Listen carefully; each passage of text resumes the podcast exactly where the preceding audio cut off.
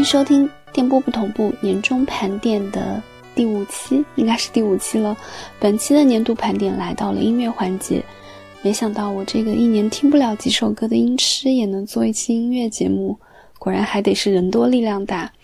今天的片头曲是卡农，上一次听他们还是在公交车上，转眼已经过去两年了，我还老觉得开端是个特别新的新剧。果然年纪越大，时间流速越快。那我们一起来听一下大家今年的年度金曲吧。Hello，大家好，我是大伦丁。年度音乐单曲啊，这个很特殊。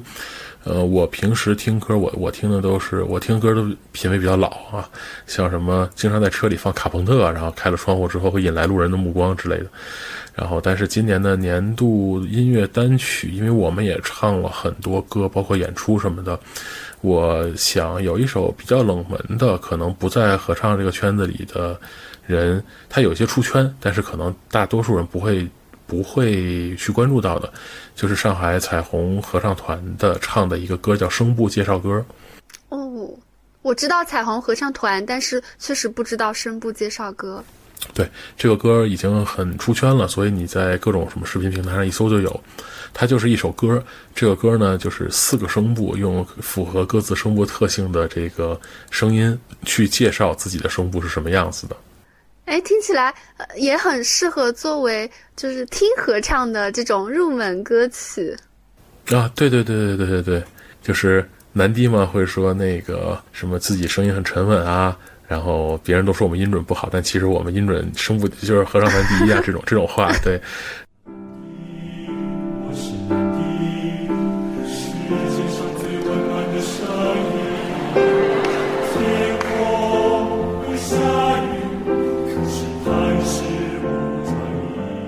然后男高就会充满杀气的唱，用特别高的声音说：“一到这个音区，你们能做什么呢？看我男高闪闪发光这种。”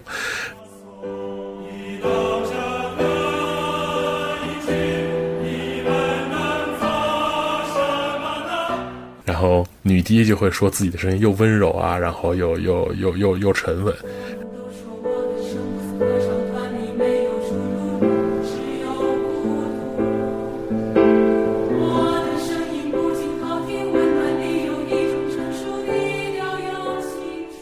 然后女高就鄙视他们说：“你这不行，你看我们，我们又亮又好听。”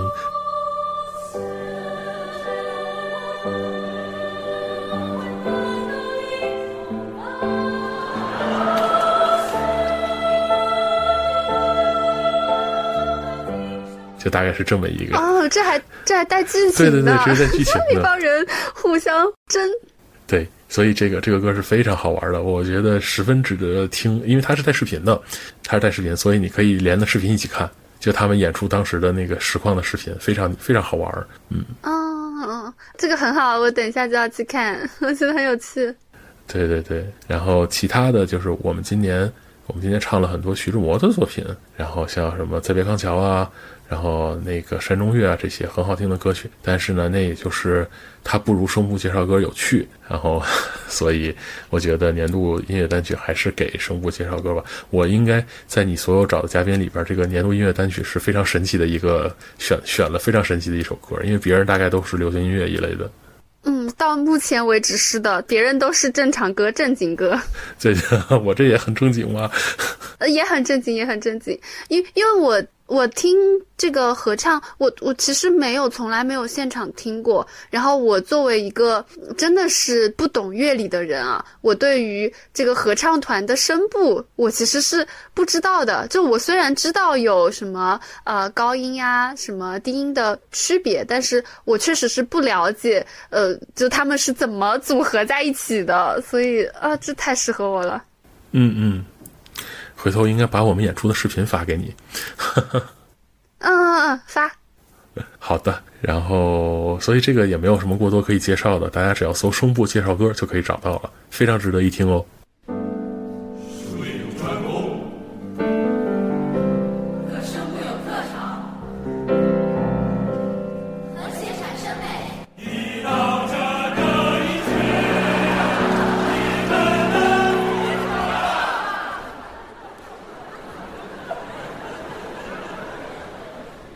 大家好，我是百草枯啊，那就一定是游戏，我要玩游戏啊，我要玩游戏，右左上下 A B，对，没错。游戏，我要玩游戏，右左下上 A B，游戏，我要玩游戏，我的心跳回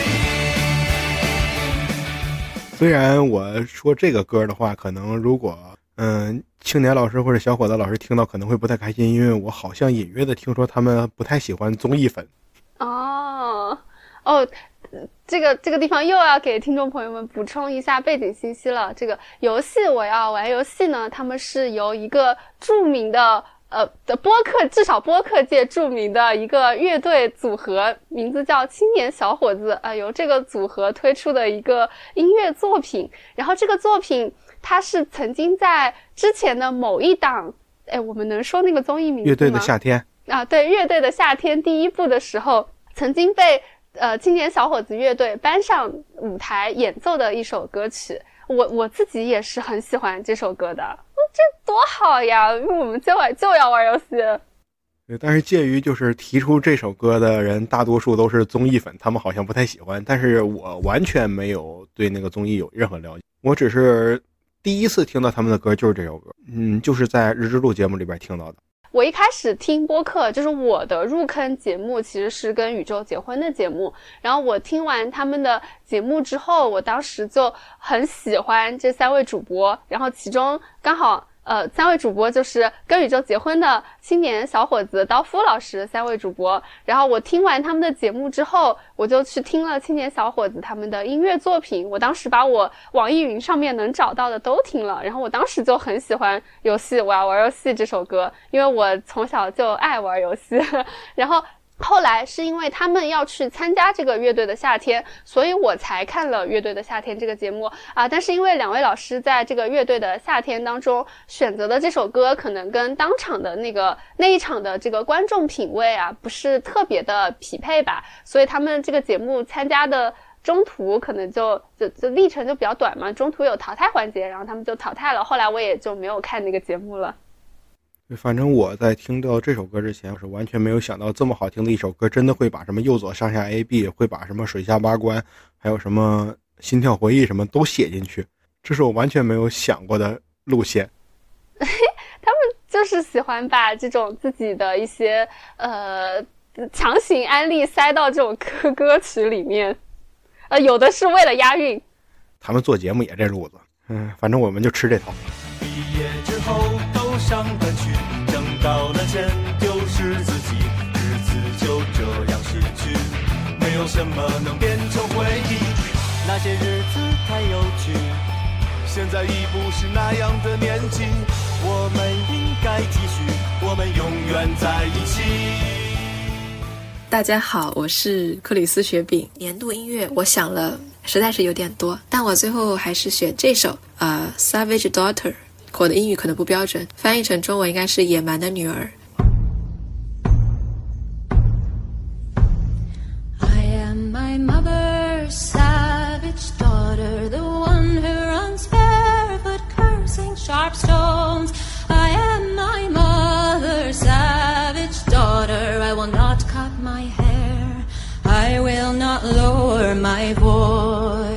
你可以去听听看。嗯，它是北欧的，好像应该也是现代人编的一首北欧民谣吧，但我不太了解它有没有参考说就是传统北欧的一些音乐，因为它的歌词是英语的。那你是怎么听到这首歌的？就是我有时候会找一些纯音乐，就是在干事的事情找一些纯音乐来放。然后呢，它的推荐列表里就会有一些各种乱七八糟的音乐吧，就是各种都有。然后就有一首是这个，然后我就点进去听了一下，哇，我就发惊为此曲只应天上有人间难得几回闻，这么好听呢？嗯，就是真的很感人。我看的那个版本是一个现场表演的，就是然后录制版本，就那种。像是自己家里，然后一个小就是一个客厅里啊，然后一个人在上面唱，大家就在下面围着，就是一个不大的这样一个场景哦，还是家庭演奏版，好像是吧？我觉得看上去像，嗯，不是那种大场合，也不是音乐会什么。他讲的其实类似于是，嗯，北欧女性吧，就是可能也符合现代女权主义的一些就是这个趋势，可能讲述强强大的女性这样的一种，我觉得是这样一种主题。哦，但很先进呢。呃，挺先进的。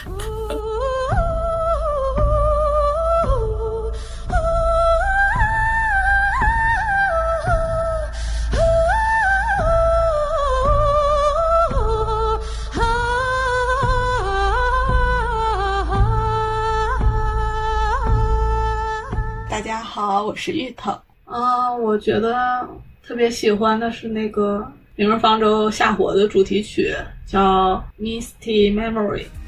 When you owe me cozy, the sweetens up my life research, please.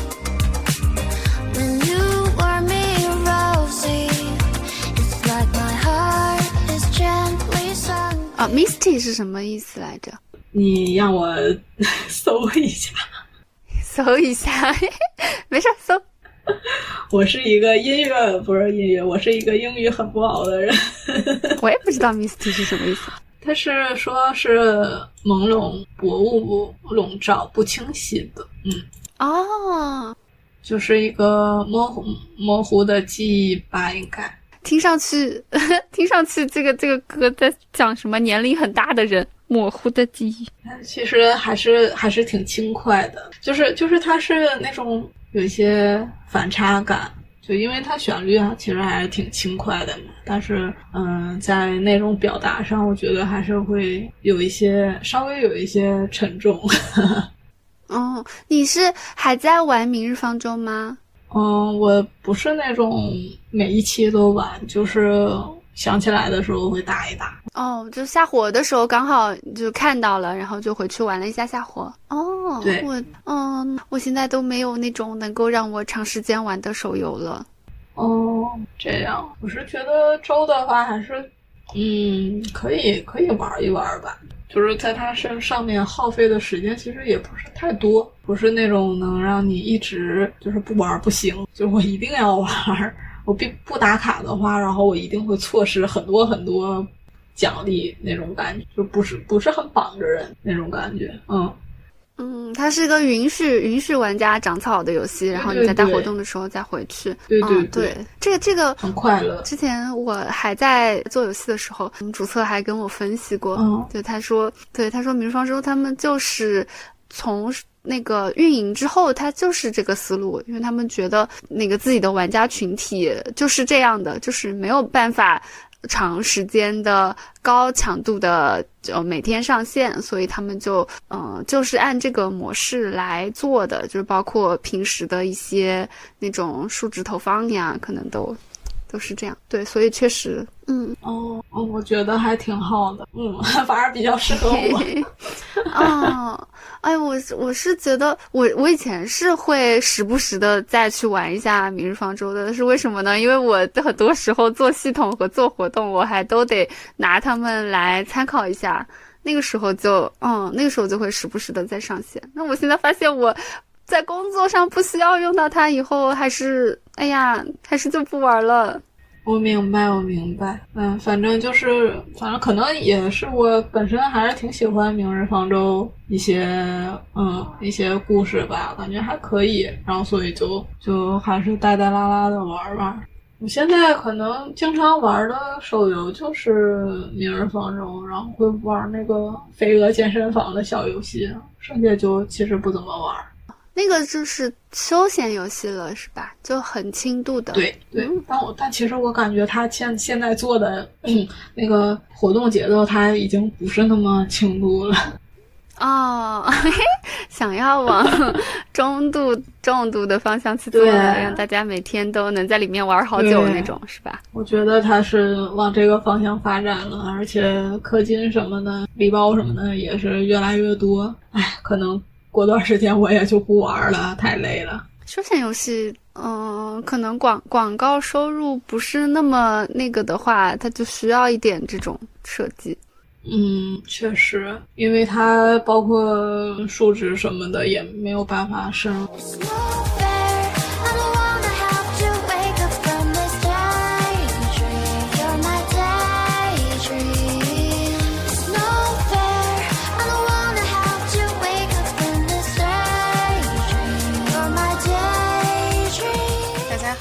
我是卷。这个其实比较的容易，就是你可以通过网易云的那个年度听歌报告，然后你就会发现。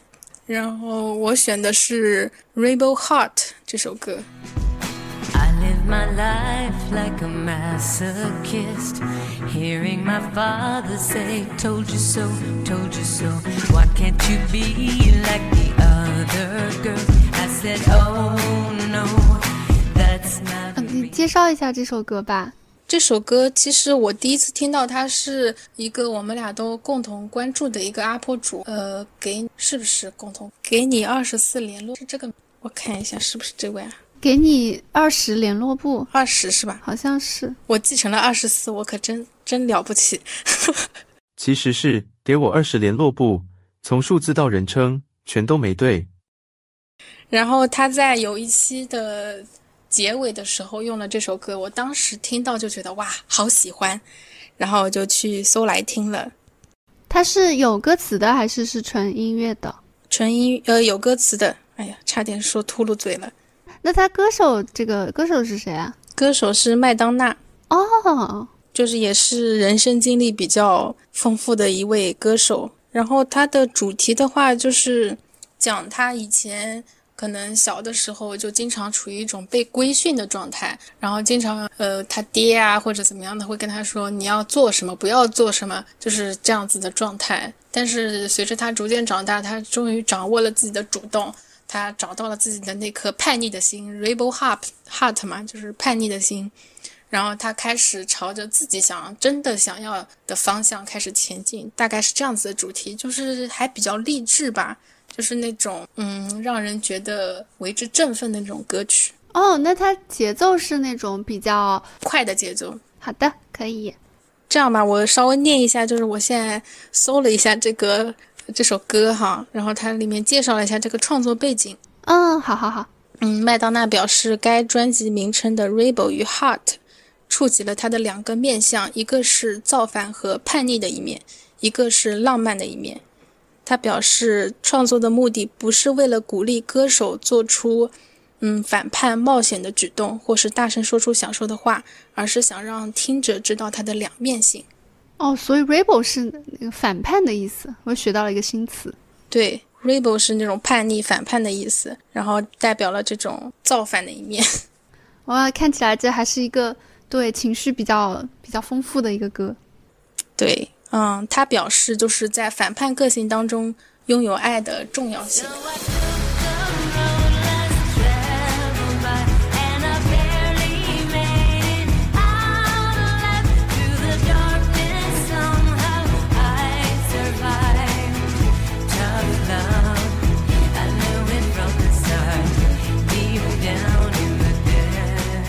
大家好啊、我是呼呼。关于音乐，我今年确实，我觉得随着年纪大了，就不太喜欢听新歌。我这边推荐的一首，算是我之前没有听过一首新歌，还是我在就是 Ed Sheeran 演唱会上听的，就我今年也去了唯一一个现场啊、呃、，Ed Sheeran 叫黄老板吧，我不知道他中文有没有中文译名。哦，他好像就叫，只有他的昵称吗？我对他这两个名字 是他的昵称，是黄老板吗？对，好像是。我也不是铁粉，我纯粹是因为他在这边的演唱会票便宜就去了。什么东西啊？对不起，就他是那种特别敬业，但他不是应该挺大牌的？他挺有名。挺大牌，但他是非常敬业，所以他的场次特别多，导致他单价特别低。哦，这也是一种经营思路，就是主打一个量大管饱。是的，是的，他就是想让大家都来听，而且他每年都会来，就是他他就是每年都同样路线，所以就是永远都能听上。哦、所以他相对来说比什么 Taylor Swift，呃，真的是那个又贵又难抢，这个就是又又又又比较又便宜又好买。他代表作是什么呀、嗯、？Perfect。什么 Shape of You，、但他代表作可能有点就是过于的烂大街，就不像 Perfect，就是感觉所有人的婚礼就会放这种歌啊，这种就是太有这种标志性太强。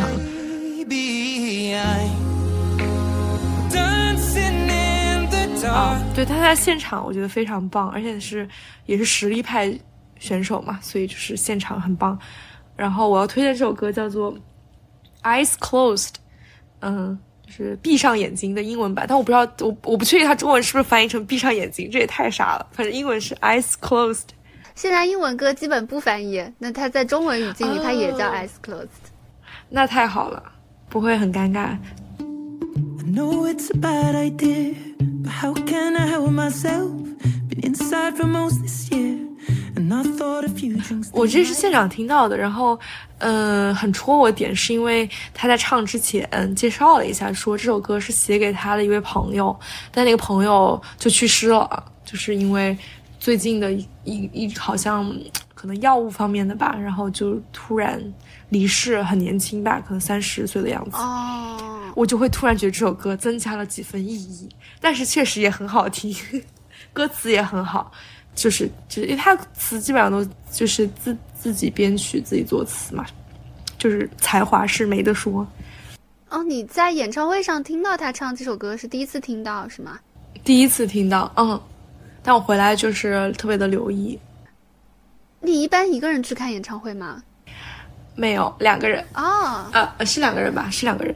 那还挺好的。那那你们这个就是看演唱会，大概是一个就是什么频率频率呢？一年一次吗？还是那种还是会更高频一点？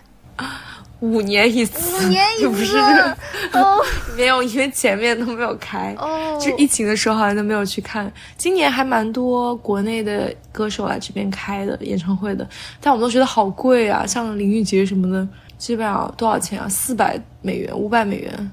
哦，黄老板的演唱会多少钱一张票啊？我们买的比较晚了，其实早一点更便宜。我们是临时决定想去买，然后在小红书上面买的，可能一百多刀，一百多美元吧，可能人民币一千块钱。嗯，那真的挺便宜的，因为国内看演唱会差不多也是这个价格啊。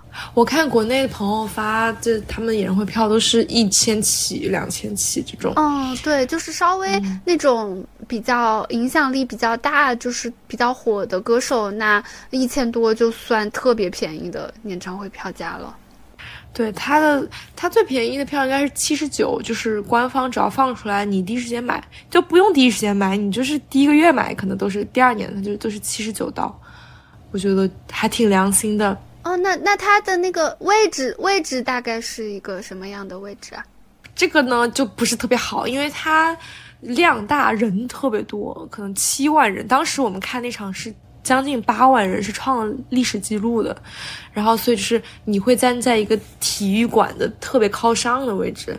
但是我觉得还好，我我而且我们那个票不是最便宜的，我们票可能是比最便宜的好一点，就比较往下。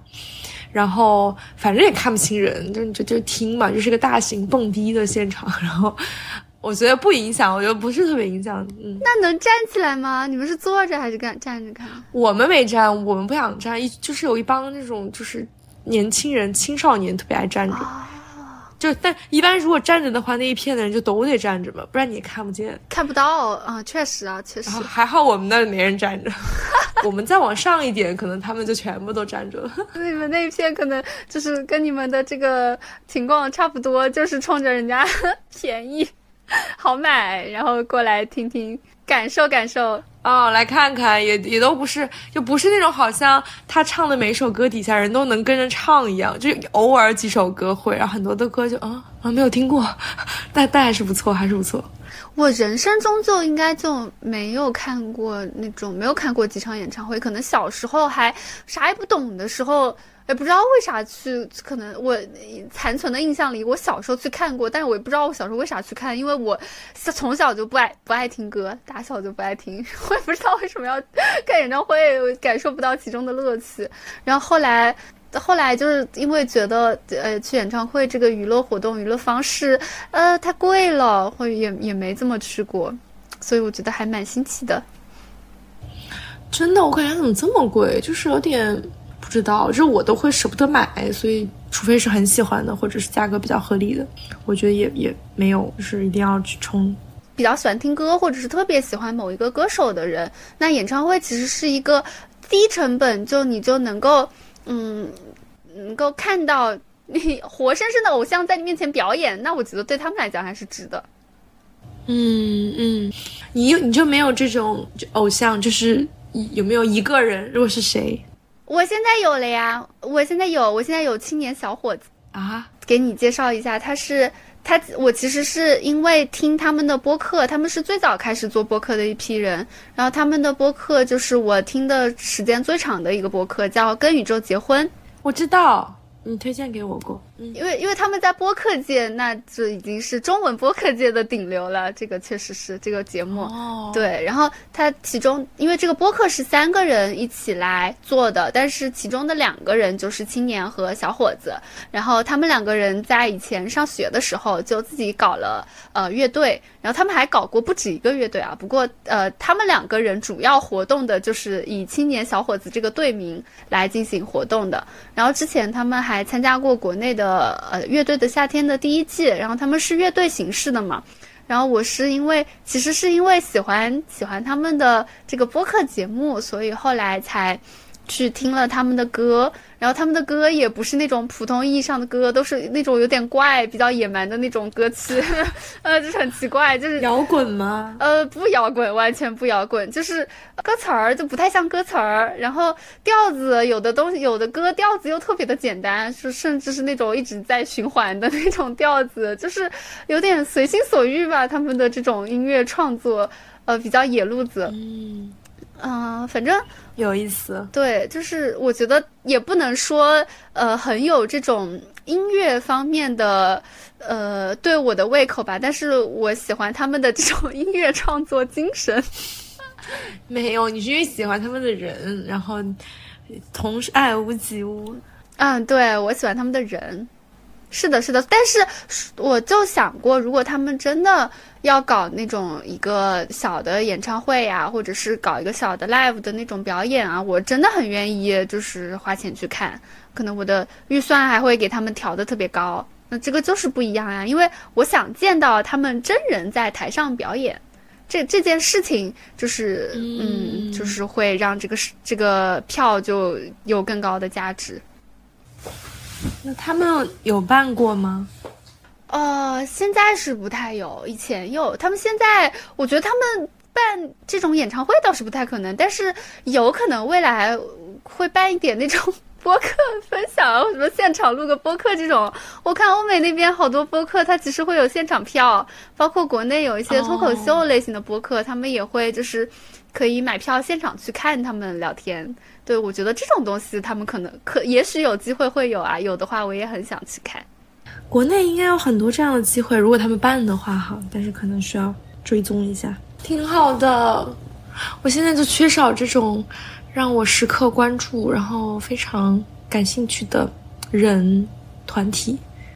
但我我喜欢他们之前，我过往的人生中一直也没有这种事情，我觉得也没啥。而且而且，我觉得我就是一个兴趣特别容易发生变化的人。那就有的时候很好，没有的时候也没啥，没有的时候总会喜欢上一些新的东西的。Still dancing with my eyes closed. 'Cause everywhere I look, I still see you. Time is moving so slow. I don't know what else that I can do. 大家好，我是西北，我的年度音乐是《花海》，它是周杰伦专辑《摩羯座》里的歌，在2016年由日本歌手中孝介翻唱了日语版。我的年度版本是龚琳娜和梅伊里亚在综艺节目《乘风2023》中的合作版本。我非常喜欢这一季的《乘风》，从头到尾看完了每一集的正片。天郁闷，爱却很喜欢。那时候我不懂这叫爱。せめて最後なら無垢な笑顔の。在说这首歌之前，我想介绍一下这两位表演者，因为我如此喜爱这首歌的原因，有很大一部分是来自我对这两位表演者的喜爱。首先是龚琳娜老师，龚老师最开始破圈的名气来自于《忐忑》和《法海你不懂爱》两首， 嗯，可以叫是神曲吧。说实话，在那个时候我是非常不喜欢这两首歌的，所以也不太喜欢龚琳娜。后来我很偶然的看到了一个综艺，叫做《全能星战》，听到了她唱《小河淌水》。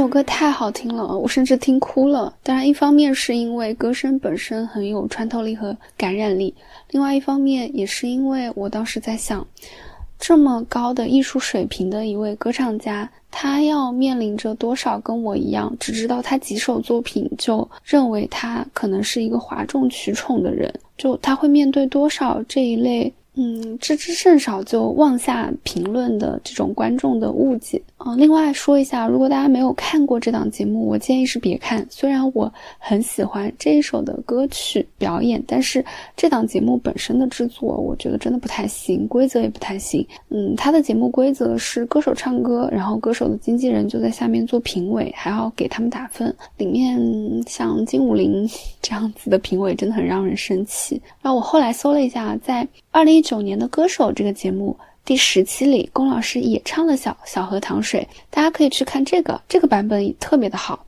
我就又去看了一次，再次听哭了。后来我看到南风窗有写一篇关于龚琳娜的文章，标题是“靠神曲成名的她，这次音乐会现场爆了”。里面提到了她一路的音乐轨迹，从她小时候十二岁的时候有偶然有一个出国表演的机会，她凭着直觉选择了传统音乐的道路。不过一路以来，各种各样的国际音乐场合，民乐都找不到她，民乐都找不到自己的位置。他就一直走在一条非常孤独的道路上。十年前，当他以神曲忐忑出圈时，面对铺天盖地的误解和攻击，他也并不反驳，而是抓住关注度带来的机会，积极的参加各类节目。他好像说过，如果艺术性比较深的东西大众很难马上接受的话，他就做一些轻松的，让大家慢慢的去接触和接受。这句话在十年前像是自我辩解，但是十年后去回看，发现这是他真心实意的宣言。我不单是因为他的个人成就高、音乐造诣高而对他敬佩，更多的是我觉得他足够的勇敢和坚持。而我也是因为同样的理由而喜爱这首歌的另一位表演者美伊里亚。美伊里亚原名水桥舞，日本歌手，中文昵称小美，在中文互联网范围内的代表作品是《极乐净土》。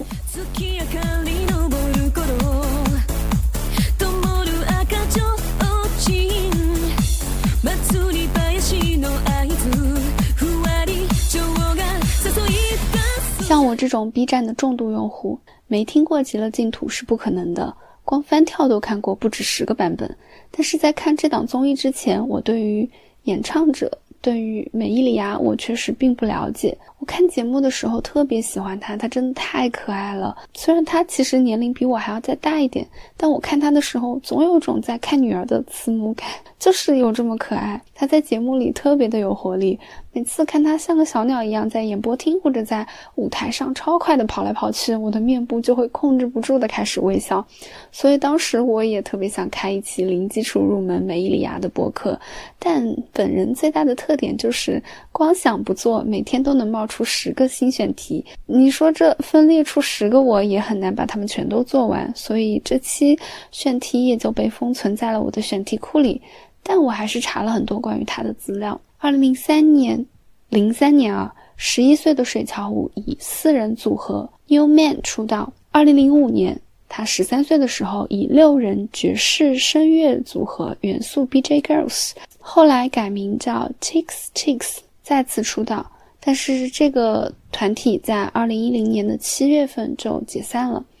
青少年时期的小美，她就在打工和学业之间来回的奔波，经常在做新干线的时候，还有在演出的后台去，呃，一边准备一边去完成她的作业。二零一零年四月份，这一年她十八岁，开始以 Media 的名义活动，在日本弹幕视频网站 Nico Nico 投稿歌曲。二零一零年的九月，与 Toku，但我们一般叫特酷，结成了 Garnidelia 团体。那在这个期间呢，小美与 Nico Nico 的另外两位舞剑 Miu Mei 还有二一七多次合作，创作了许多风格鲜明的视频。《极乐净土》就是这个时期的作品。在二零一七年的四月，她加入了索尼旗下的 Sacra Music。啊，顺便一提，花泽香菜 Lisa Amy Amy Amy A A 名字到底怎么念啊？可能是这样念的吧。他们也都加入过这个品牌。这三位可是我们说 A C G 圈子里的这个非常顶级、顶流的歌手。然后刚才提到小美在 Nico 上的三人团体，其实在二零二二年的时候解散了。不过他们就连解散的告别舞台都是在一路传达，嗯，这种快乐开心的氛围。二零二三年，当我在屏幕上看到他的时候，其实他已经一路走过了很多的起伏。这一路上的职业生涯，其实回回过头来看，都完全称不上顺利。他所在的团体反复的解散，这可能就像一个普通人反复的经历失业或者是或是离职一样。但是他一直他一直很坚定的走在这条路上，他想要唱歌，想要跳舞，想要创作，想要让大家都开心。看节目的时候，你会感觉到他身上有非常重的二次元属性。首先是他本身很多的代表作品都跟 A C G 圈的流行文化密切相关，所以他的妆造也会偏向这个风格。其次是他真的很有活力，非常像是青春漫画中的角色，而且他唱的真的很好，也非常非常敬业。对于歌词很难的中文歌，他都完成的很好。虽然咬字发音还是有着日式口音。但这都会因为他非常非常好的唱功和非常认真的态度，变成一种他的特色。那说回这首歌，《花海》对于龚琳娜和美伊里亚而言都不是他们的代表风格，但专业的歌手就是没问题，都可以唱。我第一次听的时候就数次落泪，真的没几分钟的歌，我可能流了有五次眼泪。这个背后的原因很复杂，可能需要大家看过这个节目才能懂得它全部的。感人的理由。不过，概括来说的话，就是这背后所带、所蕴含的这种不同的文化背景，他们合作时候一起克服的种种困难，一起分享的所有情感，还有这个过程中他们所结下的深厚的友谊。这首歌最打动我的地方是他们在后面分别用，他们各自用对方的语言演唱了几句歌词。当中日两国的歌声响起时。两位跨过国籍和年龄，互相向对方走去的歌唱者，通过舞台和歌声去触动我心里那个信念：艺术、音乐、友善、关爱，可以跨越一切，连接所有的人。节目的最后，跟大家说一下本期音乐的完整版收听方式：声部介绍歌《Savage Daughter》和《花海》都可以在 B 站观看视频版本，Show Notes 中也会附上链接。其余歌曲均可在网易云音乐收听正版。电波不同步，轮流发言，边角废料，呼呼卷克里斯雪饼芋头，祝大家新年快乐，身体健康。那我们下期节目再见，拜拜。以后